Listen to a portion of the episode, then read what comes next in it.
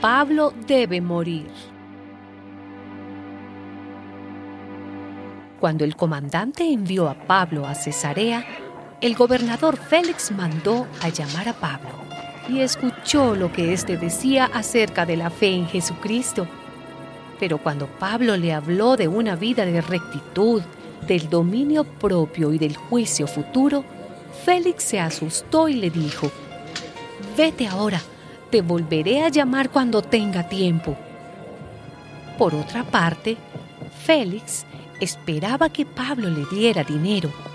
Por eso lo llamaba muchas veces para hablar con él. Dos años pasaron así.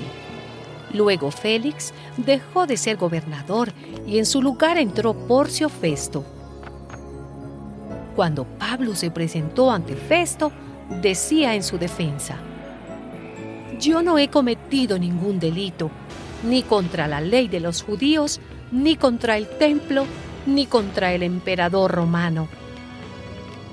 Pero como Festo quería quedar bien con los judíos, le preguntó a Pablo, ¿Quieres ir a Jerusalén para que yo juzgue allá tu caso?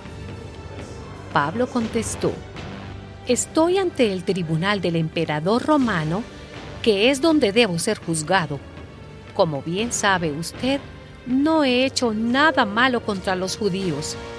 Si he cometido algún delito que merezca la pena de muerte, no me niego a morir.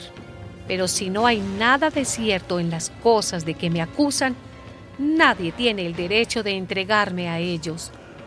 Pido que el emperador mismo me juzgue. Festo entonces consultó con sus consejeros y luego dijo, ya que has pedido que te juzgue el emperador, al emperador irás.